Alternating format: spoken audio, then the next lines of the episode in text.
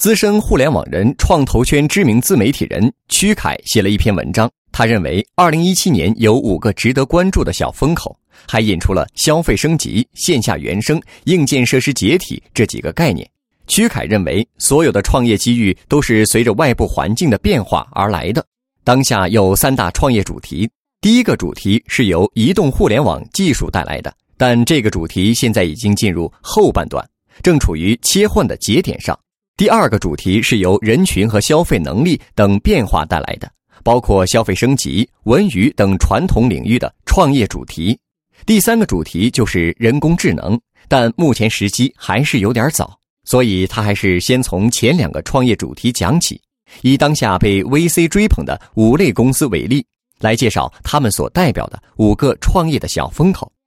第一个小风口是以喜茶为代表的线下奶茶店。这里奶茶店火爆的背后是消费升级的趋势，很多人可能会有疑问：排队买奶茶就算消费升级吗？曲凯认为，消费升级有两大重点：第一，客户愿意花更多的钱来换取商品或服务更多的附加价值；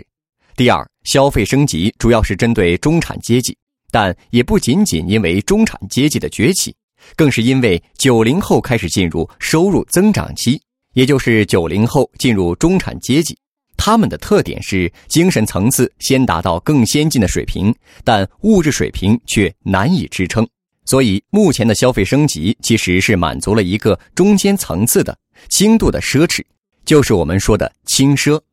以往的奢侈品定价中很大一部分是品牌溢价，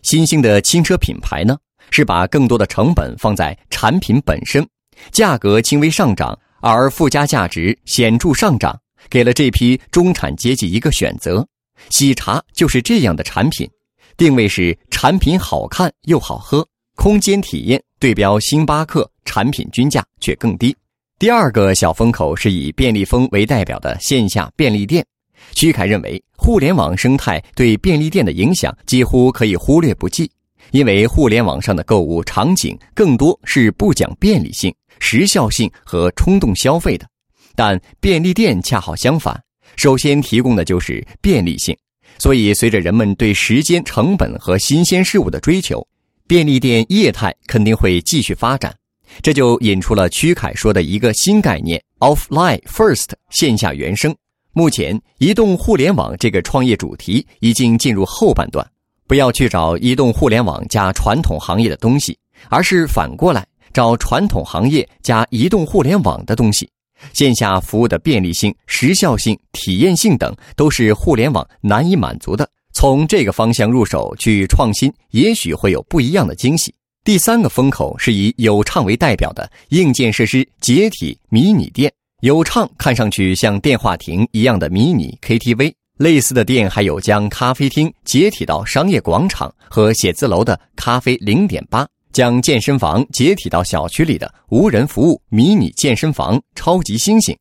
居凯认为，整个社会的分工都在逐渐分拆、细化的，每种属性的工作都可能被单独提出来，变成一个底层服务基础，就好像现在有专门负责人力、法律的外部公司一样。最终的结果是整个社会运转更高效、更便捷。像有畅、超级猩猩，他们和共享单车一样。其实都是因为移动支付而兴起的线下无人设施，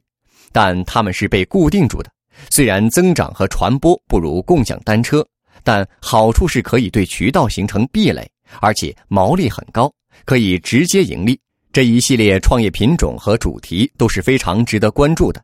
第四个风口是以千聊为代表的微课平台，还比如荔枝微课、一块听听。它们都是基于微信平台的知识付费附属应用。这类平台型工具产品的好处是能够用每一个主讲协助做用户引流，起量很快；但坏处是所有的流量很难留在平台上，而且很难再做二次分发。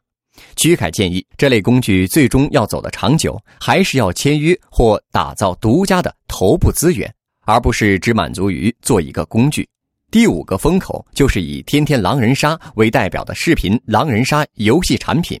居凯说，无论是游戏还是社交，视频形态的产品还是有很多机会的。如果只是按纯游戏来说，狼人杀游戏其实并不是最适合线上视频形态的，因为游戏体验可能很糟糕，参与感不强，还容易受其他玩家的干扰。但如果从社交的角度来想，从现有的游戏场景切入做社交，也许是件相对可行的事情。